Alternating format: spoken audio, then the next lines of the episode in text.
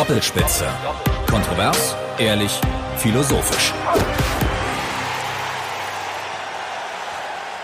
Doppelspitze der Fußball-Podcast von Leon Ginzel und Kevin Schulte meldet sich zurück. Diesmal ähm, nur mit meiner Wenigkeit, nur mit Kevin Schulte.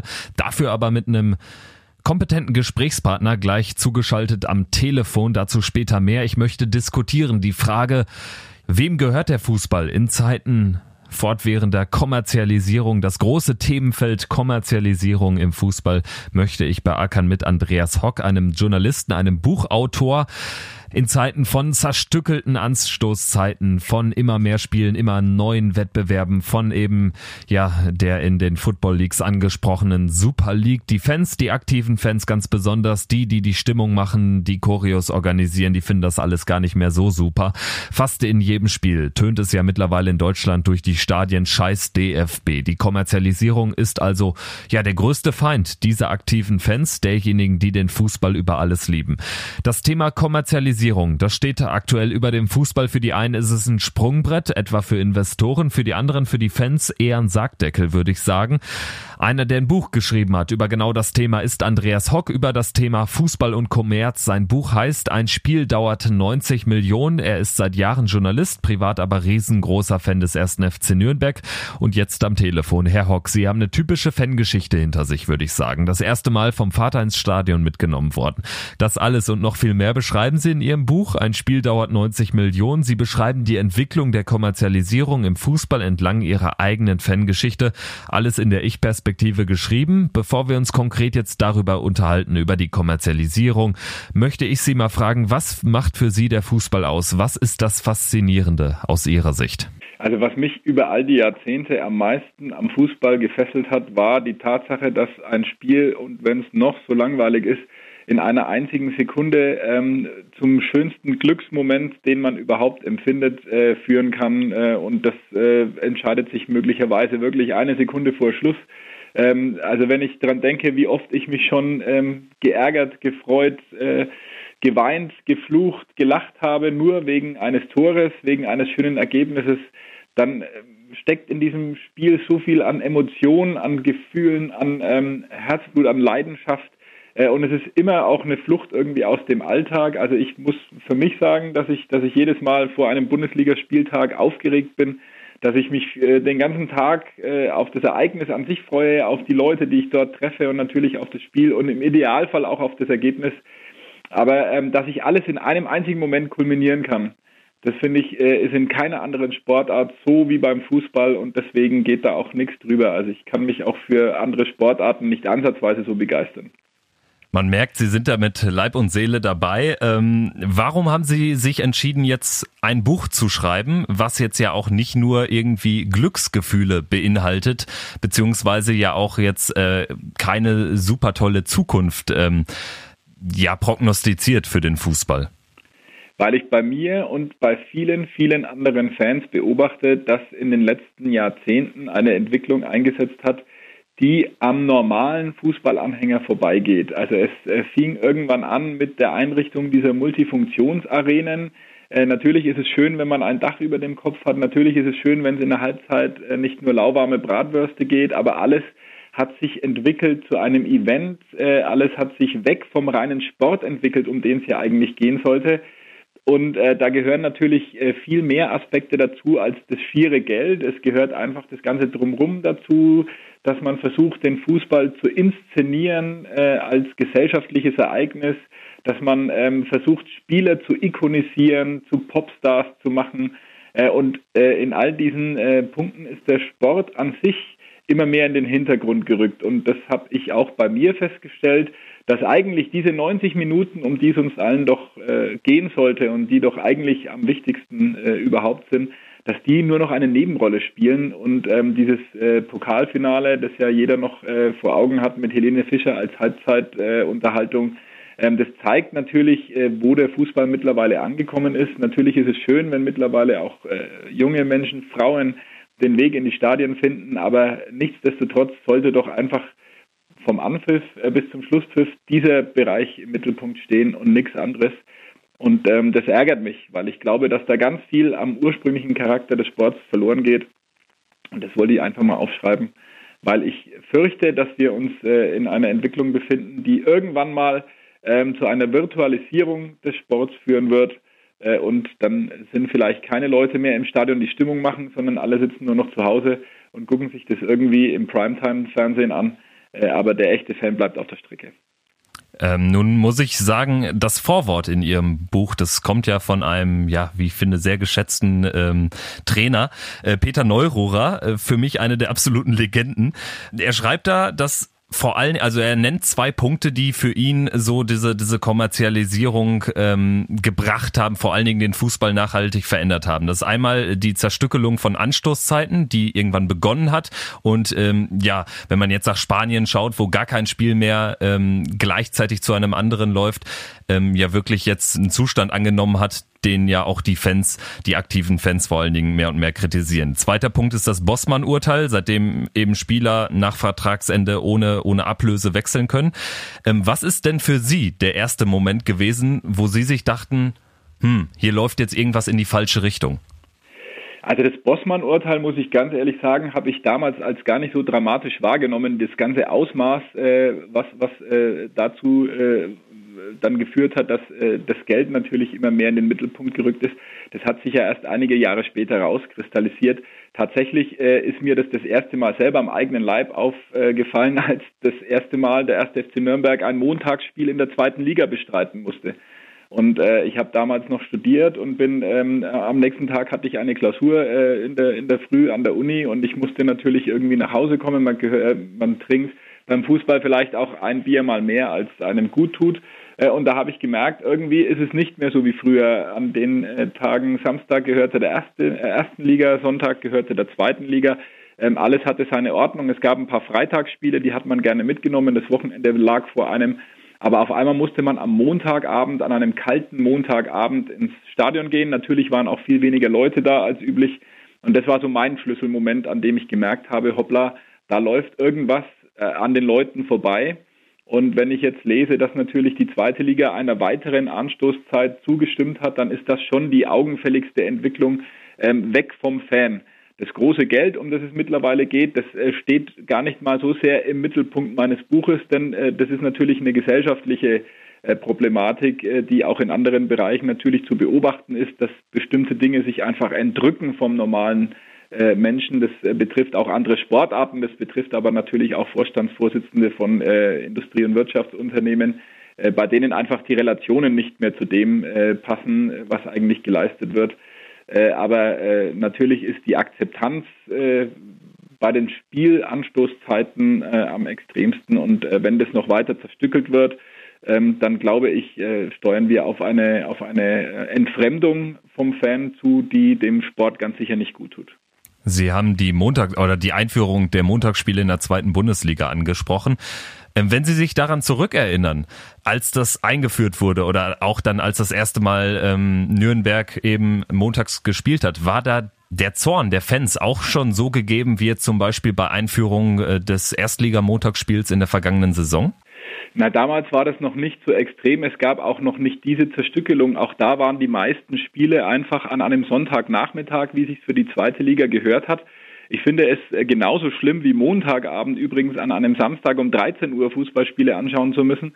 Ähm, das sind einfach keine familienfreundlichen Zeiten. Das sind auch keine Zeiten, die ähm, gerade Kindern entgegenkommen, die äh, vielleicht selber Fußball spielen oder dann am Dienstag in die Schule müssen, je nachdem.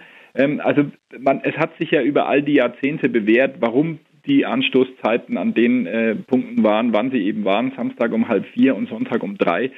Ähm, und natürlich äh, zählt äh, einfach der Wille des Fans nicht mehr. Und das ist das eigentlich Dramatische, dass sich dann alles äh, im Laufe der Jahre rauskristallisiert hat nach der Einführung des Montagsspiels in den 90er Jahren, dass einfach äh, man merkt, die Meinung von uns Fans wird überhaupt nicht ernst genommen sondern nur noch die Meinung der Fernsehanstalten, die dafür viel Geld bezahlen, damit sie eben diese Zerstückelung äh, handhaben können, die im Übrigen meiner Meinung nach komplett auch an der Realität vorbeigeht. Also ich frage mich immer, wann diese Blase platzt, denn ich kenne wirklich keinen Menschen, der sich von Montag bis Sonntag alle Spiele im Fernsehen anguckt.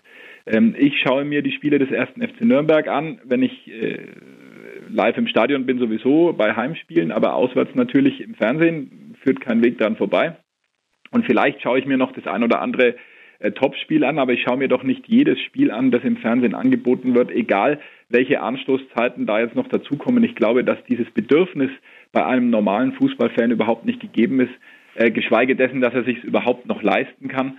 Und von daher ähm, ist es eine, eine virtuelle äh, Diskussion und eine virtuelle Entwicklung, äh, die irgendwann äh, in meinen Augen ja äh, zu einer zu einer Blase führen wird, die dann platzt und dann ist das Geschrei groß, äh, weil man dann nämlich merkt, dass man äh, im Grunde genommen einem Phantom hinterhergejagt hat, einem einem äh, Fußball-Zuschauer, äh, der vielleicht gar nicht so umfassend interessiert war und sich das alles gar nicht mehr leisten kann. Nun ist der DFB als Verband die sag ich mal, Hauptprojektionsfläche des, des Ärgers der Fans. Zur Wahrheit gehört ja auch dazu, dass genau wenn man jetzt darüber diskutiert, noch ein 2030 oder 2045 Samstagsspiel der zweiten Liga einzuführen, also das jetzt nur als Beispiel, dem müssen ja auch die, die Vereinsvertreter ähm, innerhalb der deutschen Fußballliga zustimmen. Äh, kommen die Vereine bei der Kritik der Fans äh, zu, zu gut weg oder wie schätzen Sie das ein? Naja, die Vereine haben natürlich ein Problem, sie müssen wettbewerbsfähig bleiben. Wenn ich jetzt meinen Verein angucke, den ersten FC Nürnberg, der im letzten Jahr nach vier langen Jahren in der zweiten Liga aufgestiegen ist und bei dem man schon gemerkt hat, dass die Lücke zwischen zweiter und erster Liga natürlich sehr, sehr groß geworden ist in den vergangenen Jahren. Ähm, dann sieht man, dass der Verein natürlich gezwungen ist, bestimmte äh, Entwicklungen mitzumachen, um nicht vollends äh, abgehängt zu werden wirtschaftlich. Das betrifft andere Aufsteiger genauso. Äh, wenn man anguckt, dass äh, in den letzten zehn Jahren sich nur ein einziger Zweitligist in der Relegation gegen die erste Liga durchgesetzt hat, dann weiß man, dass im Grunde genommen äh, die Durchlässigkeit von unten nach oben so nicht mehr gegeben ist. Ähm, und äh, natürlich äh, ist es immer für einen Verein schwierig, gegen den Mainstream, gegen die anderen Vereine, denen äh, das natürlich egal ist, wann Anstoßzeiten in der zweiten Liga sind, wann ähm, äh, wann, wann äh, Bayern München spielt, weil das Stadion ohnehin immer voll ist, äh, da einfach mitzuhalten. Und ähm, ja, also die können gar nicht so auf uns Fans hören, wie sie vielleicht müssten. Ich begrüße den Vorstoß von Union Berlin sehr, befürchte aber, dass er halt einfach an der Realität der 36 Profivereine in Deutschland vorbeigeht, weil man natürlich gezwungen ist, an dem großen Geld zu partizipieren, um nicht vollends abgehängt zu werden mahnende Beispiele wie äh, Kaiserslautern, Aachen und andere Traditionsvereine in den unteren Ligen gibt es ja genug. Sie haben Union angesprochen, das wäre eh ein Thema, auf das ich äh, noch äh, gerne gekommen wäre. Ist für Sie als ähm, ja, langjährigen Fan eines äh, Traditionsvereins so, so ein Club wie Union, der sich dann mal positioniert, ist das irgendwie ein Hoffnungsschimmer im deutschen Profifußball oder, oder ähm, Sagen Sie, das ist auch alles irgendwie ein bisschen, bisschen Opportunismus oder äh, setzen Sie da schon Hoffnung rein? Und wenn ja, gibt es vielleicht auch noch andere Akteure im deutschen äh, Fußball, die Ihnen Hoffnung bereiten? Ich fürchte, dass sich Union bewusst etwas inszenieren will als Verein wie auch der FC St. Pauli gegen den Mainstream äh, und dass da natürlich äh, gewisse opportunistische Motive mitschwingen. Die Sache ist aber deswegen trotzdem richtig. Union Berlin ähm, führt die Diskussion insofern ähm, nur zum falschen Zeitpunkt, dass ja eigentlich die Dinge schon längst äh, entschieden sind. Äh, und äh, natürlich hätte man auch erstmal ähm, die Fans befragen sollen, bevor man ein Positionspapier über die Medien lanciert. Äh, aber gut, das steht vielleicht auf einem anderen Blatt. Ich befürchte, sie stehen nur weitgehend alleine da. Äh, und die äh, alle Vorschläge, die man diskutieren muss, müssen natürlich auch dahingehend ähm, angeguckt werden, ob sie umsetzbar sind. Und ich finde, es wird natürlich von Seiten der Vereine zu viel ähm, ja, klein-klein äh, diskutiert. Es wird nicht an einem Strang gezogen und es müssten sich vielleicht wirklich mal die Vereine, die eben nicht zu den großen vier, fünf gehören, denen die ganze Diskussion egal sein kann, weil die Kohle sowieso irgendwie reinkommt, die müssten sich zusammenschließen und mal ihrerseits überlegen, was sie tun können, was wir tun können, ähm, damit äh, ja diese zwei oder drei Klassengesellschaft nicht noch weiter auseinanderklafft. Schon jetzt ist es so, dass im Grunde genommen ähm, ja in der ersten Liga alles unterhalb von Bayern, Dortmund äh, und vielleicht noch äh, Leipzig äh, finanziell ähm, außer Konkurrenz läuft. Äh, und es wird sich in den nächsten Jahren natürlich dramatisch verschärfen, wenn hier nicht gegengesteuert wird, wenn hier nicht eine andere Verteilung der Fernsehgelder eingesetzt wird. Äh, einfach aus dem Grund, um den Wettbewerbscharakter am Laufen zu halten. Denn es kann ja auch eigentlich äh, dem FC Bayern nicht damit gedient sein, wenn man zum zehnten Mal hintereinander Meister wird, Denn damit entwertet man ja auch die ganze Bundesliga äh, und äh, konzentriert sich nur noch auf den internationalen Wettbewerb. Und das wäre ja auch schade. Bleiben wir kurz ähm, in Berlin sozusagen. Hertha BSC hat ja mit nicht ganz schönen Bildern ähm, Schlagzeilen produziert. Das 2 zu 2 in Dortmund kürzlich ähm, ist da eher in den Hintergrund getreten. Ähm, ich möchte jetzt das mal nutzen, also diese, diese ganzen Bilder, die in der Pokalwoche ähm, dann auch noch äh, aus Rostock kamen, wo, wo es ja dann ähm, auch einen Warnschuss der Polizei gegeben habe ähm, vor dem Spiel gegen 1. FC Nürnberg. Es ist jetzt gerade kürzlich extrem viel passiert, ähm, was Fans, vor allen Dingen die aktiven Fans, die Ultras in schlechtes Licht rückt. Hertha BSC hat jetzt gesagt, so, es gibt keine Fahnen mehr, keine Doppelhalter, keine Spruchbänder, eigentlich gar nichts mehr außer Bier und äh, Bratwurst im Olympiastadion. Ist das für Sie auch so ein Zeichen, ja, irgendwie, wir haben die Zeichen der Zeit ähm, erkannt und müssen bei dem, beim Thema Ultras gegensteuern oder äh, wie sind Sie da so positioniert? Also pauschalisieren lässt sich dieses Phänomen natürlich überhaupt nicht. Und ähm, der, der Grundsatz der Ultrabewegung ist ein absolut richtiger, nämlich zu sagen, wir besinnen uns wieder auf das, was den Fußball eigentlich früher ausgemacht hat äh, und äh, demonstrieren, ähm, dass es auch ohne äh, kommerzielle Hintergründe geht. Das, was da jetzt in den letzten Wochen passiert ist und was sich auch ein Dietmar Hopp ähm, Woche für Woche im Stadion anhören muss, das kann man natürlich nicht gutheißen als Fußballfan. Äh, Klammer auf, ohne das beschönigen oder verharmlosen zu wollen, ähm, wenn ich mich an meine ersten Spiele als neun- oder zehnjähriger im Nürnberger Stadion erinnere, also da gab es auch immer schon Gewalt. Und es gab immer schon Raufereien, es gab immer schon Polizeieinsätze. Ähm, das lässt sich bei einer so großen Menschenansammlung vielleicht auch nicht vollends verhindern.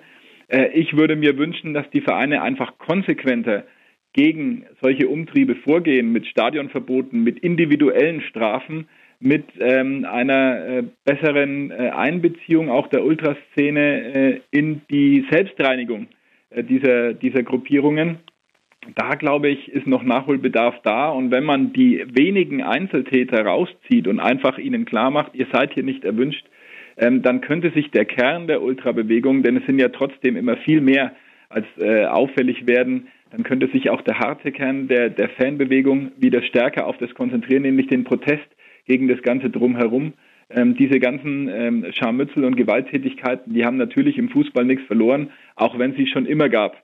Äh, und äh, natürlich auch früher wahrscheinlich ähm, ja vielleicht sogar noch mehr Gewalt rund um die Spiele zu finden war als heute. Heute ist natürlich aber auch das mediale Umfeld ein anderes und solche Ereignisse werden natürlich auch durch die sozialen Netzwerke ganz anders verbreitet als früher. Ähm, ich hatte eingangs gesagt, Sie ähm, beschreiben sozusagen in Ihrem Buch ja nicht nur den Lauf der äh, Kommerzialisierung, sondern äh, Sie projizieren das auch auf Ihre eigene Fangeschichte. Es ist aus der Ich-Perspektive erzählt.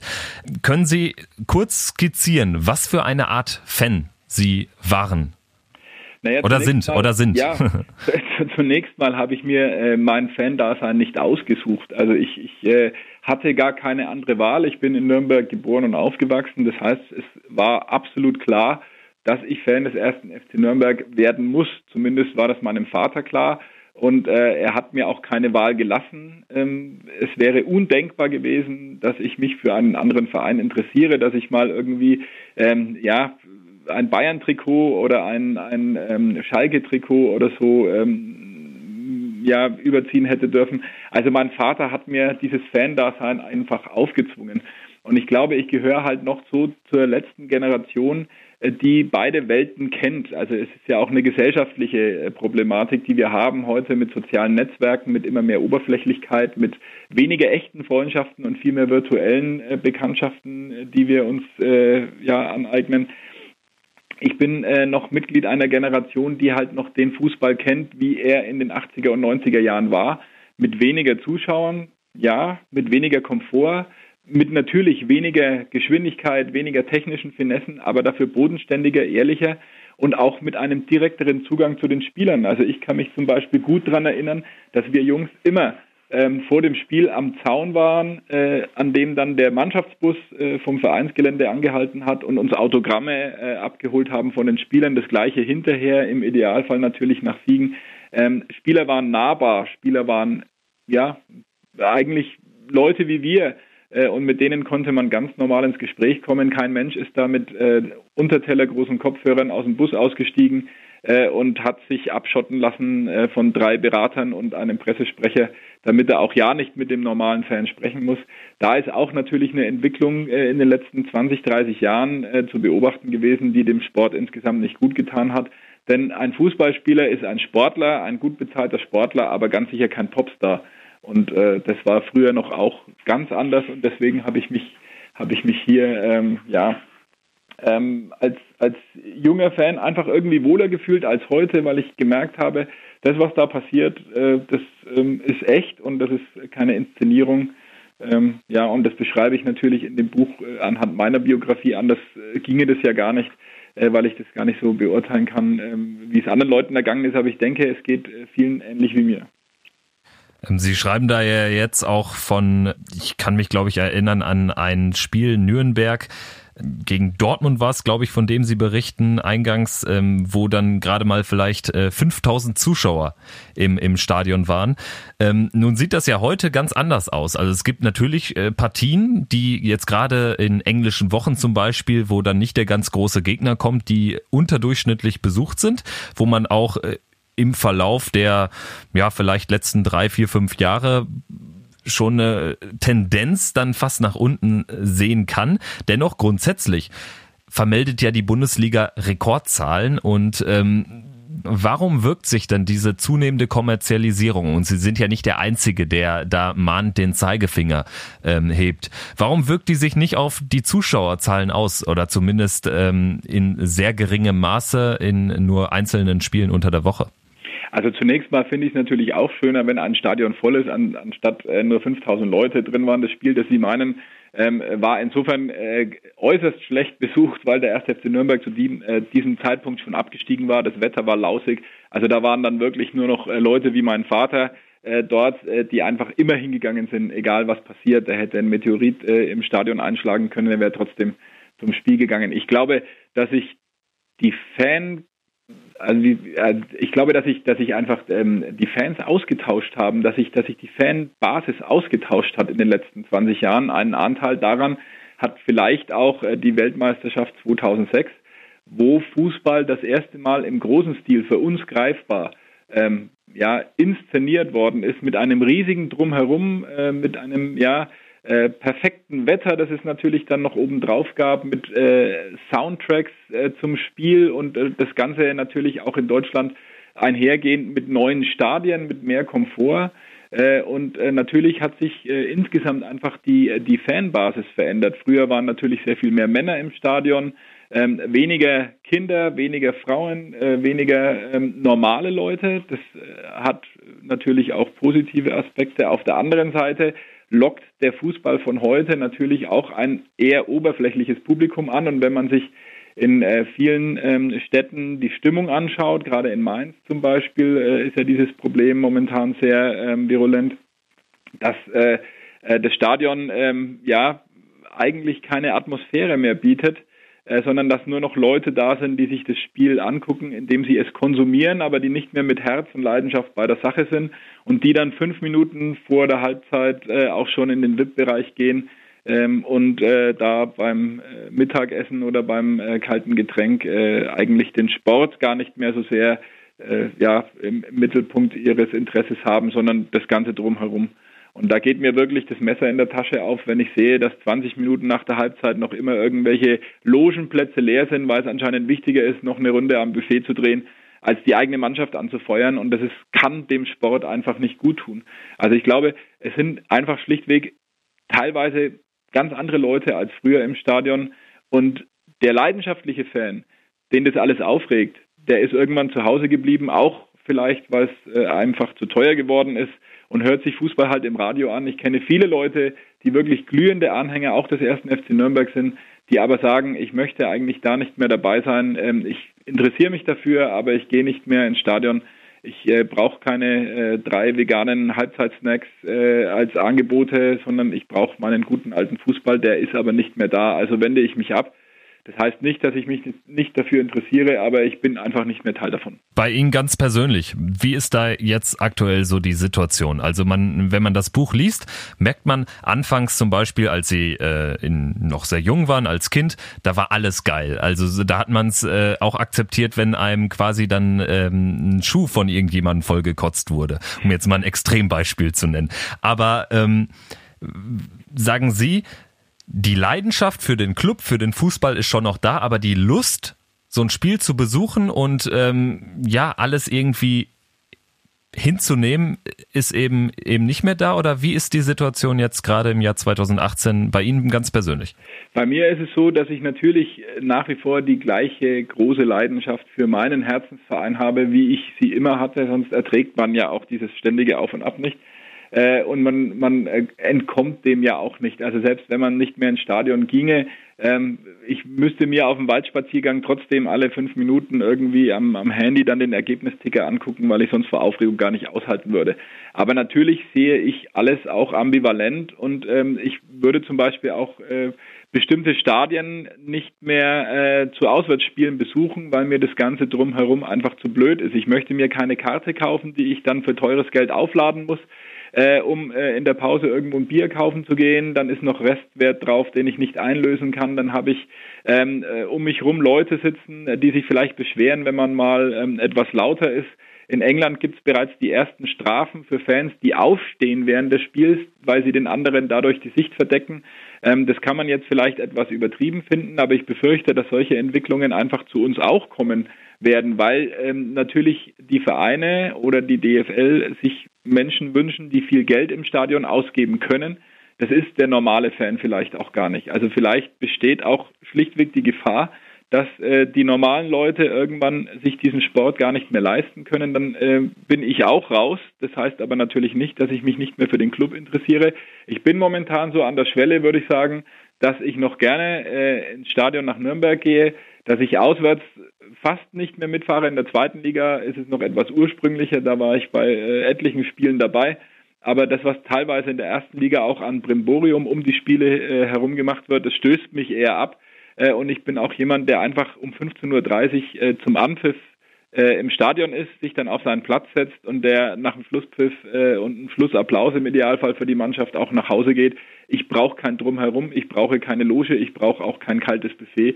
Mir reicht das Spiel und vielleicht ein Bier in der ersten und ein Bier in der zweiten Halbzeit. Ganz konkret, wie häufig sind Sie jetzt im Stadion in Nürnberg? Ich habe eine Dauerkarte seit vielen, vielen Jahren, die gebe ich auch nicht auf, weil wir eine Clique von äh, sieben oder acht äh, Leuten sind, die immer in derselben Besetzung da sitzen und ich hoffe, das bleibt auch noch länger so. Das heißt, ich schaue mir natürlich alle 17 äh, Heimspiele an äh, und lege auch meine Urlaube so, äh, dass im Idealfall ich alle Spiele sehen kann und äh, ich in Auswärtsspielwochen in den Urlaub fahre. Ähm, also da bin ich schon noch ähm, wirklich auch live dabei, aber wie gesagt, ich brauche das drumherum nicht, äh, auch in Nürnberg nicht. Das ist noch etwas reduzierter als sicherlich vielleicht äh, in München oder in Dortmund oder, oder in Gelsenkirchen. Ähm, wenn das bei uns auch so wird, dass äh, man einfach merkt, das Spiel ist nur noch das Beiwerk zu einem großen ähm, ja, Event drumherum, dann ähm, werde ich sicherlich auch keine Dauerkarte mehr haben. Ähm, nun machen wir nochmal den, den Blick ja, über Deutschland, äh, über die Landesgrenze hinaus. Ähm, Sie haben eben schon mal England angesprochen. Und zwar hat man immer das Gefühl, dass die Vorreiter sind ähm, in Sachen Kommerzialisierung. Also das ist so, so mein Empfinden. Ähm, gehen Sie damit einher, dass ja der, der Zustand in Deutschland fast sogar noch human ist, wenn man das jetzt mit der englischen Premier League in Sachen Kommerzialisierung vergleicht?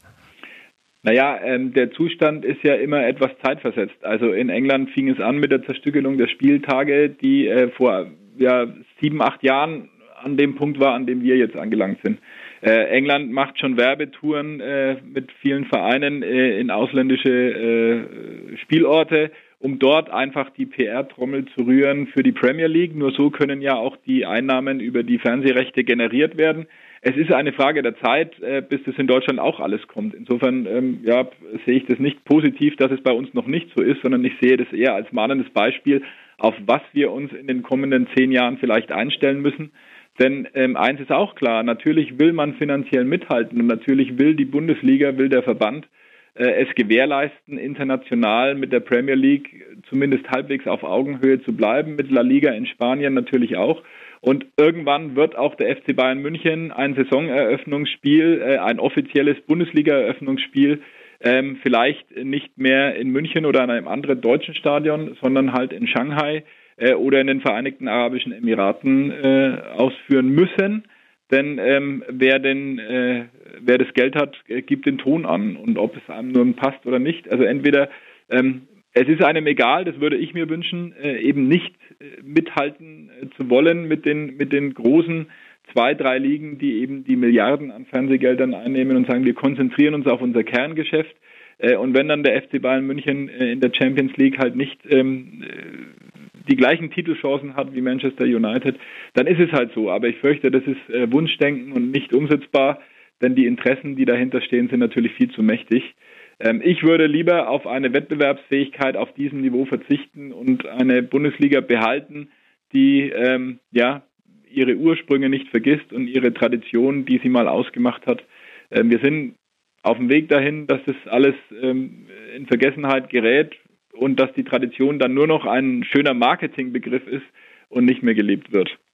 Und es geht ja einher, also diese Kommerzialisierung ähm, oder Bestandteil dessen ist ja auch, dass ähm, Vereine immer größer, immer reicher werden, andere immer, immer ärmer, immer kleiner. Die Lücke wird also größer. Wir haben jetzt einen sechsfachen deutschen äh, Meister in Serie, einen siebenfachen äh, italienischen Serie A Champion in Juventus. Wie sollte man denn dagegen steuern? mehr sozialpolitische Maßnahmen sozusagen? Sollte es mehr Umverteilung geben ähm, in Sachen Fernsehgeldern oder was wäre da so Ihr Ansatz?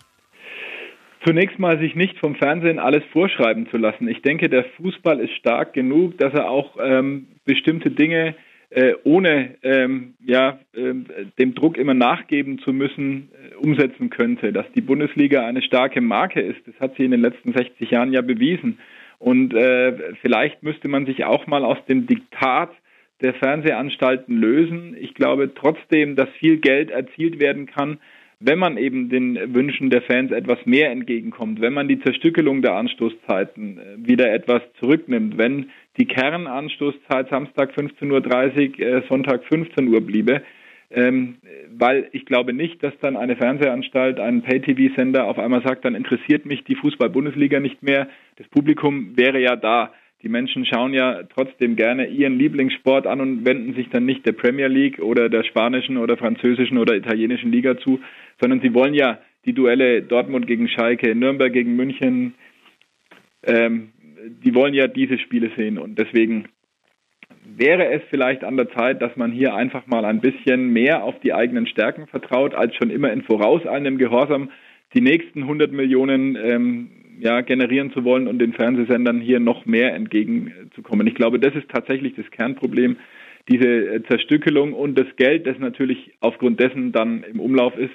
Der Fußball ist ja wegen des Geldes nicht besser geworden. Das muss man ja auch einfach mal ja so sehen, dass äh, nur wenn mehr Geld auf dem Markt ist, es ja nicht heißt, dass dieses Geld auch sinnvoller eingesetzt wird. Es werden nur die Spieler eben teurer äh, und ich muss für den gleichen Spieler, der vor fünf Jahren vielleicht noch die Hälfte gekostet hat, jetzt eben das Doppelte aufwenden. Das ist, macht aber den Spieler an sich nicht besser. Und von daher, wie gesagt, mein Wunsch wäre, sich etwas aus dieser Umklammerung zu lösen und natürlich auch dafür in Kauf zu nehmen, dass man vielleicht die nächsten Jahre mit ein, zwei anderen Ligen nicht unbedingt auf Augenhöhe mithalten kann. Das heißt aber ja nicht, dass nicht trotzdem auch deutsche Mannschaften international erfolgreich äh, sein können, dass nicht Jugendarbeit bei uns äh, auch dazu führen kann, dass die Nationalmannschaft wieder äh, an den Punkt kommt, wo sie eben erfolgreicher ist als andere ähm, äh, Mannschaften. Also ich glaube, ähm, ja, äh, so dramatisch wäre es gar nicht, wenn man hier mehr auf die Fans hört und weniger ähm, nur dem Ruf des Geldes folgt.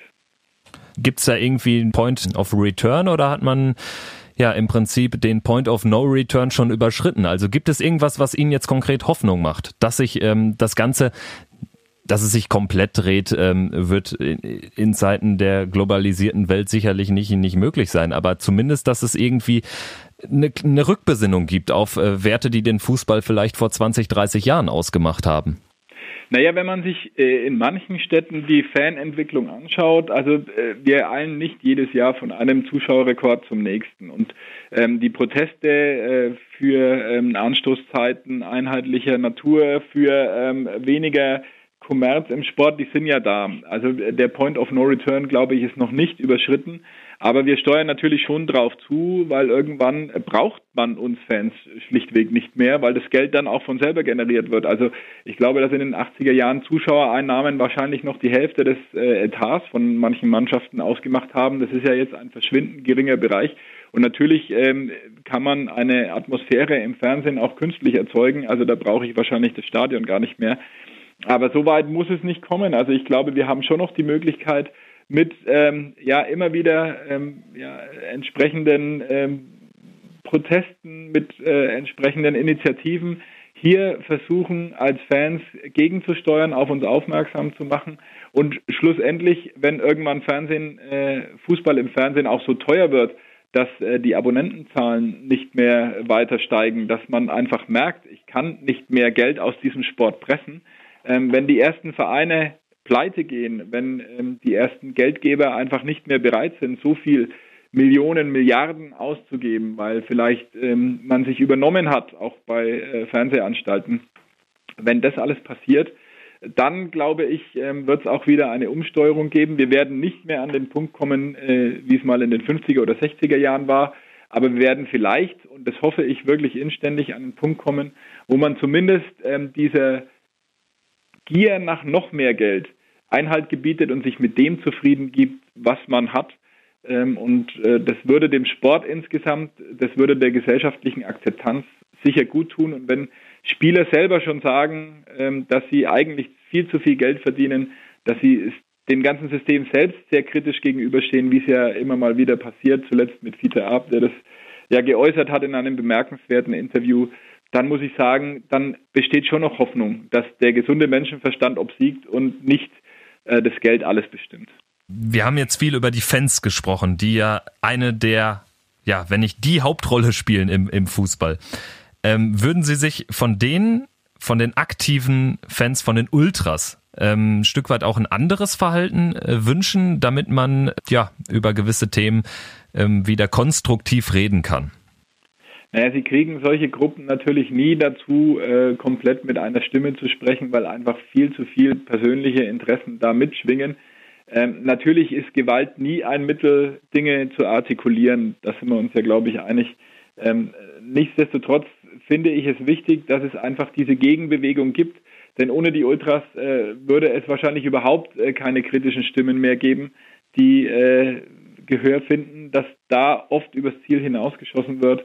Das liegt vielleicht leider auch in der Natur der Sache, äh, aber ähm, ich bin schon der Meinung, dass es eine, eine Gegenbewegung innerhalb der Fanszene auch braucht.